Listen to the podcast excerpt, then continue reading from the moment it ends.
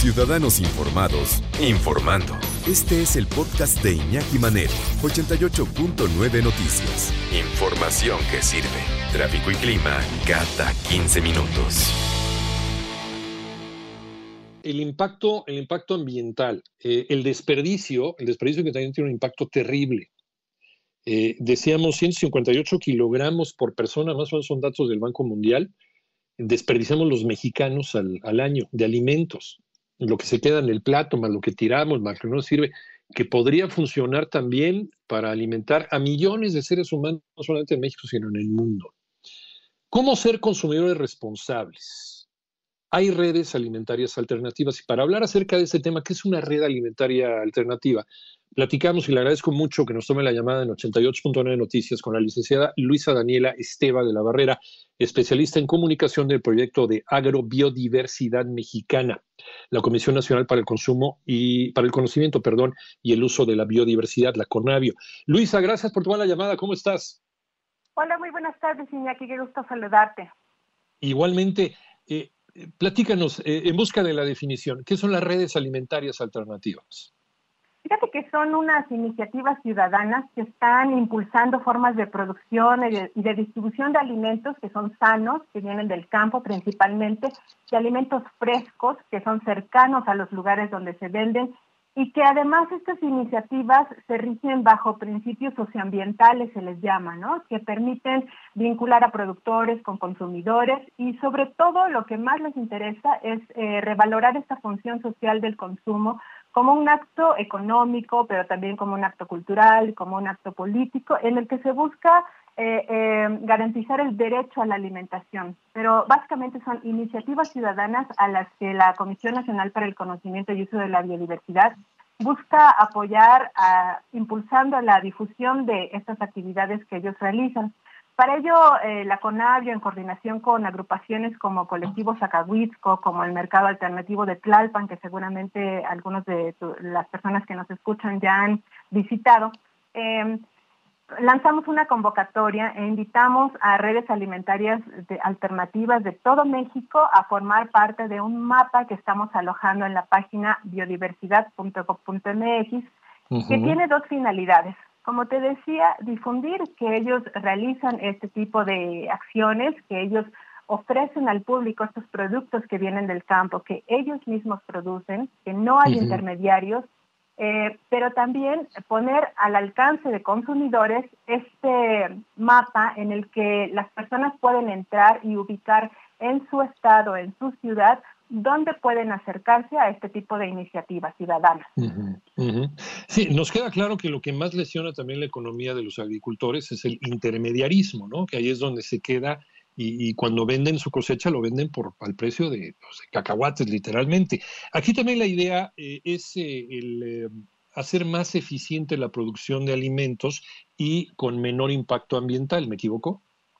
No, es correcto. Eh, fíjate que en este tipo de iniciativas se cuida mucho ese aspecto, ¿no? El que el impacto al medio ambiente sea mínimo, el evitar el uso de agroquímicos, eh, el que también haya una, de alguna manera, pues que se eduque y se forme a consumidores. Y este, para, para esto te puedo poner un ejemplo. Nos decían las compañeras del mercado alternativo de Tlalpan que cuando ellos iniciaron eh, en la Casa de la Cultura de Tlalpan los sábados vendiendo, perdón, eh, ofreciendo algunos de sus productos.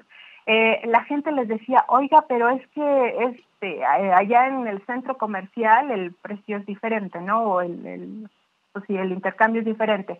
Y, y entonces lo que ella nos decía es que mediante el diálogo con la gente que se acerca a este tipo de espacios, a estos mercados alternativos, se busca concientizarlos de que se debe de pagar un precio justo porque también las prácticas que ellos realizan implican una serie de inversiones adicionales a las que otro tipo de, em, lugares donde se ofrecen estos productos tienen. Entonces, es una forma también de ir educando a consumidores, ¿no? Y, y, abaratar también los sistemas de producción, que no nos salga tan caro producir el alimento y por lo mismo poderlo dar a precios más baratos y que alcance con igual o mayor calidad a una mayor cantidad de gente para que nadie se quede sin consumir eh, alimentos que de otra manera serían privativos por su poder adquisitivo.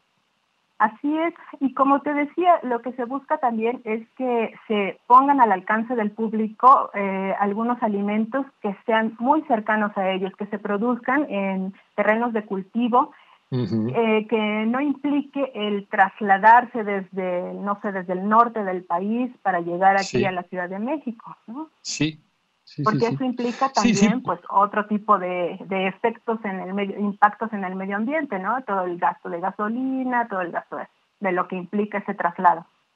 Totalmente, totalmente. Se hace más evidente la huella de carbono, se, aumenta la huella de carbono, que de todas formas la hacemos, hagamos lo que hagamos y lo platicamos antes de, iniciar esta, esta charla, eh, le dejamos huella en el planeta, ¿no? Tenemos un impacto ambiental. Ahora, el, asunto es qué nos va a doler eh, más, eh, Luisa. Eh, qué, impacto en el medio ambiente nos va a doler menos, ¿no?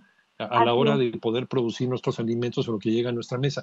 ¿Cómo iniciar? ¿Cómo iniciar eh, siendo un consumidor responsable? ¿Cuál, crees tú que sería el, ABC de ser un consumidor responsable? Pues tendría que ser, eh, te digo, el acercarse a este tipo de redes alimentarias alternativas, ¿no? Em, el, te digo, el pagar un precio justo, el interesarse también por pues, conocer de dónde vienen los productos que estamos consumiendo, ¿no? qué tipo de prácticas se realizan quienes están produciendo estos alimentos y una garantía que te ofrece el acercarte a este tipo de redes alimentarias alternativas es que la organización que ellos tienen al interior cuida mucho estos aspectos, ¿no? Cuida mucho que haya una distribución horizontal también de los beneficios para quienes producen y para quienes forman parte de, estas redes, ¿no? que no haya un abuso ¿no? hacia los productores.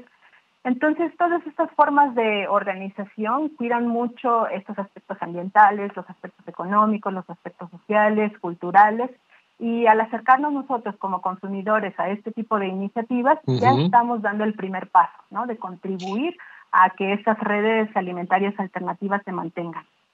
Ahí está entonces el consejo para saber más. Nos regalas una liga, más información, eh, Luisa Daniela Esteban de la Barrera. Así es. Eh, quienes estén interesados en conocer el mapa y también quienes estén interesados en eh, formar parte de este mapa, pueden visitar la página www.biodiversidad.gov.mx y dar clic en una pestañita que dice Sé un consumidor responsable. Quienes deseen ver el mapa y conocer qué iniciativas ciudadanas hay en el estado en el que habitan, eh, lo pueden ver ahí directamente y quienes deseen eh, formar parte de este mapa, que es decir, quienes eh, formen parte de una red alimentaria alternativa y quieran que sus datos aparezcan en este mapa, únicamente tienen que dar clic en el botoncito que dice cuestionario y ahí dar la información que se les solicita. Posteriormente hay un comité que analiza estas, eh, estas solicitudes y en caso de que cumpla con estos criterios que ya te comentaba, lo suben o lo incorporan a este mapa. Perfecto, te agradecemos muchísimo el licenciado Luisa Daniel Esteba de la Barrera, especialista en comunicación del proyecto de Agrobiodiversidad Mexicana de la Comisión Nacional para el Conocimiento y Uso de la Biodiversidad, CONAVIO. Muchísimas gracias, Luisa. Muchas gracias a ti, Iñaki, y un saludo a todo tu auditorio.